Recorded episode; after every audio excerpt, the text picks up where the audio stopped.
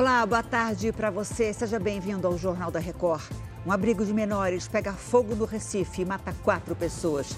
E Brasil e China fecham 15 acordos bilaterais que devem gerar bilhões em investimentos. Agora, no Jornal da Record. Oferecimento App Bradesco. Organize sua vida financeira com um único botão.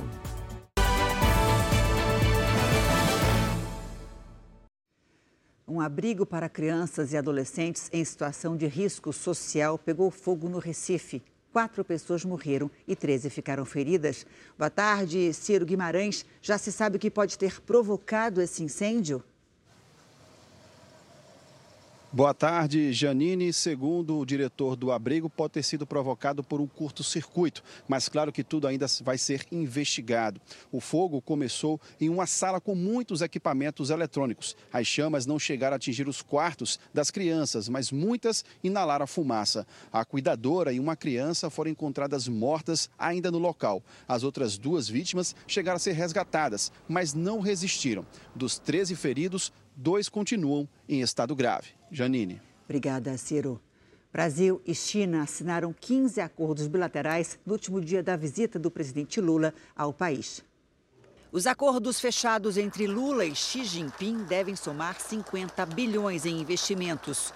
Entre eles estão a cooperação em ciência e tecnologia espacial, pesquisa e inovação industrial e o memorando de entendimento entre a Fazenda e o Ministério Chinês das Finanças para parcerias público-privadas. Alguns acordos ficaram pendentes, como a instalação de uma fábrica de carros elétricos na Bahia.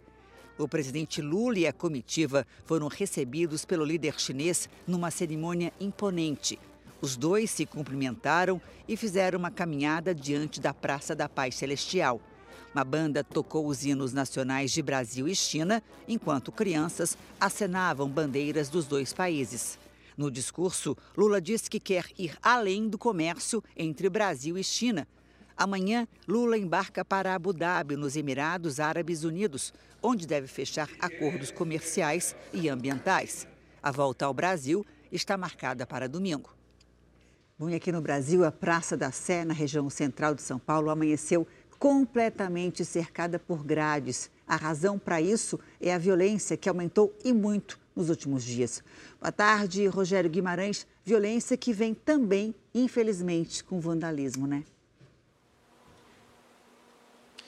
Oi, Janine, boa tarde. É isso mesmo, infelizmente. Olha só, segundo a subprefeitura aqui da região, essas grades que a gente mostra aqui atrás foram colocadas ao redor de todos os gramados aqui da Praça da Sé, com o objetivo de preservar a área verde aqui do local, que vem sendo destruído sistematicamente. Só para se ter uma ideia, a grama da praça precisa ser replantada a cada dois dias.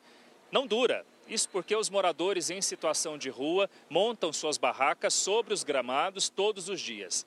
Barracas essas que a prefeitura anunciou uma semana atrás que faria a retirada, numa operação que até hoje ainda não surgiu muito efeito. Além disso, a praça infelizmente virou ponto de usuários de droga e de vendedores ambulantes irregulares. Sem contar, Janine, na onda de roubos por aqui.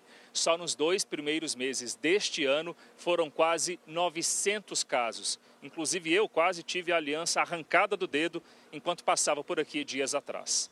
É. Janine. Infelizmente, né? Isso ainda porque é um ponto turístico de São Paulo, né? Imagino que a gente não vê. Obrigada, viu, Rogério? Chega ao fim esta edição. Eu volto daqui a pouco com novas informações. Eu espero você.